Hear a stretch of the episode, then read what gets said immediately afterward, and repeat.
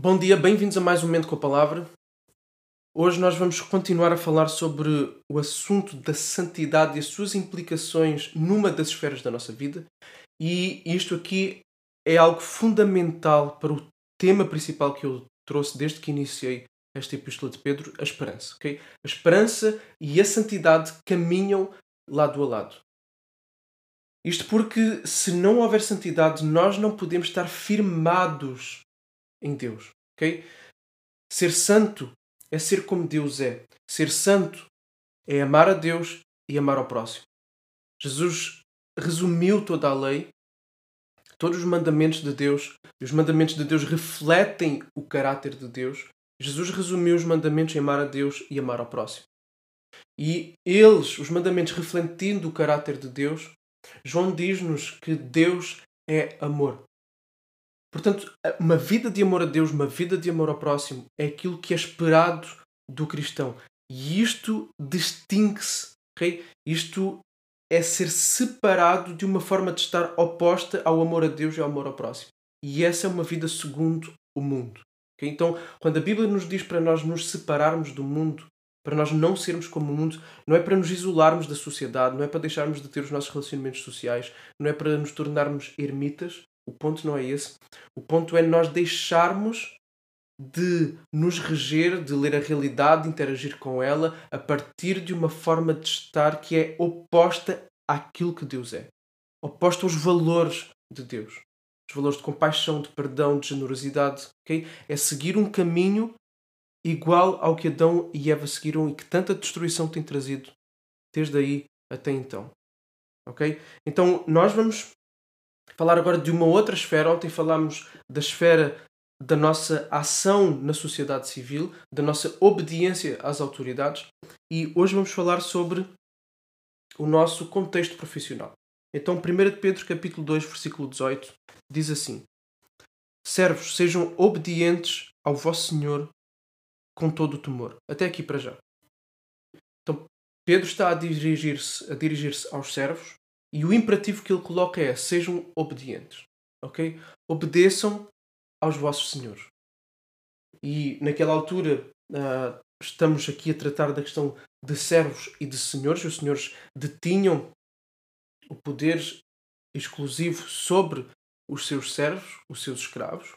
E no mundo de hoje podemos aplicar isto para o mundo profissional, entre os patrões e os empregados, seja o patrão um chefe numa instituição do Estado, por exemplo, ou seja de facto um patrão numa empresa.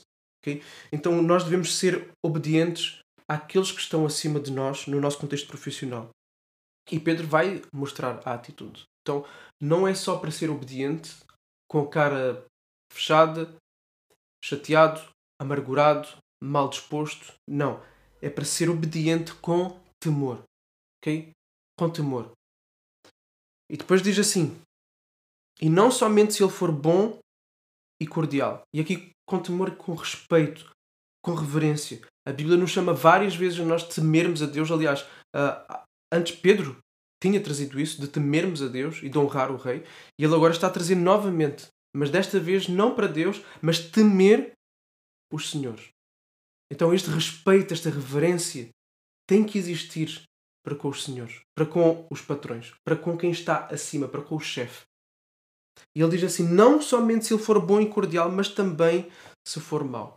Ou seja, este respeito deve existir, mesmo que aquele que está acima de nós seja a pior pessoa da face do planeta. Que mesmo que seja o pior patrão de todos os tempos. Mesmo que ele seja mau, Okay? Não é só se for bom, não é só se ele for simpático, não é só se ele merecer o respeito, mas em todo o tempo, quer ele mereça, quer ele não mereça, nós devemos lhes dar o respeito. Então, se o teu patrão, se o teu chefe é a pior vibra da face da terra, é a pior pessoa da face da terra, tu deves temê-lo, tu deves respeitá-lo okay? e ser obediente. Porquê? Porquê isto? Porquê? Nós vamos ver a razão. Pedro vai dar, versículo 19: Porque isto é agradável a Deus, que alguém suporte tristezas, sofrendo injustamente por motivo da sua consciência para com Deus. Nós devemos temer, mesmo a patrões, a chefes, que sejam maus, que sejam injustos, que nos persigam, porque isto é agradável a Deus. Então, Deus tem prazer que os seus filhos sofram? É isso? Não. Deus é pai. Nenhum pai tem prazer que o seu filho sofra. Então, Deus não é mesquinho. Deus não é maldoso que se regozija por ver os seus filhos sofrer. O ponto não é esse. O ponto não é esse. O ponto é por motivo da sua consciência para com Deus. E vamos ver a seguir o versículo que nos vai trazer uma luz sobre isto. Versículo 20. Pois que glória há se pecando e sendo castigados por isso, vocês o suportam com paciência. Se, entretanto, quando praticam o bem, vocês são igualmente afligidos e o suportam com paciência, isto é agradável a Deus. Então, encontramos aqui o agradável a Deus da mesma forma que encontramos no início do versículo 19. E aqui fecha aqui este, esta pequena parte. Okay? Porque é que Deus tem prazer que nós soframos sob a injustiça de alguém mau? O prazer de Deus não está diretamente ligado ao nosso sofrimento. O prazer de Deus está no facto de nós mostrarmos que nós nos importamos mais com aquilo que de facto importa. Ainda que isso implique sofrimento. Ou seja, a verdade para mim é mais importante, por isso eu não vou abrir mão dela. Ou seja, a forma de eu tratar qualquer pessoa com amor, com graça, com perdão, com reverência, com respeito, é maior do que os meus impulsos egoístas de eu me proteger a mim próprio, de eu me defender. Okay? Agora, isto não quer dizer que não haja formas de se lidar com as injustiças. Ok? O ponto não é esse. Por favor, não me entendam aqui equivocadamente. Não está aqui a dizer que não é para nós termos uma conversa com o nosso patrão, que não é para nós recorrermos a meios justos e legais para resolvermos a nossa situação, para que haja justiça. O ponto não é esse. Porque é possível lidar com uma pessoa que foi injusta connosco que não nos pagou, que nos insultou. É possível lidar com uma pessoa assim de uma forma justa, legal e simultaneamente manter todo o respeito para com essa pessoa. Ok? Então não há que ter medo de ir pelos meios legais para se conseguir aquilo que é justo, com receio de se estar a ter falta de respeito por essa pessoa. Não. Então é possível ter todo o respeito e ao mesmo tempo procurar conversar com a pessoa e se a pessoa não ouvir, procurar os meios legais, os meios justos para resolver a situação. Ok? Mas o ponto é, em todo o tempo eu vou demonstrar amor, eu vou demonstrar compaixão, eu vou separar aqui as coisas, não vou buscar a minha própria vingança. E aliás, isso vem mais à frente e vamos entrar já aí porque é muito importante o que vem a seguir. Então, versículo 21. Isto é super importante mesmo, tá? Super importante. Porque para isto mesmo vocês foram chamados. Ok? Então temos aqui uma chamada vocação.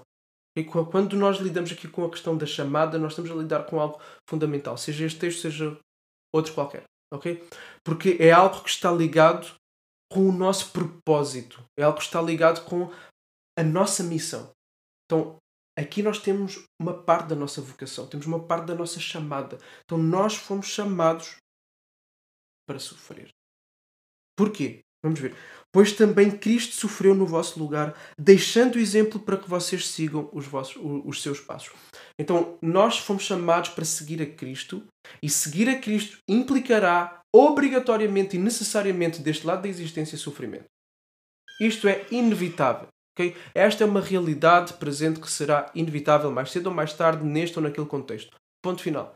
Okay? Seja no nosso mundo interior, seja com quem está à nossa volta, seja com o mundo espiritual, seja com o que for, nós vamos sofrer. Okay? Um chamado à vida cristã que não que omita ou que afirma o oposto disto aqui é um chamado a uma mentira. Ok? É, uma, é um chamado a uma mentira.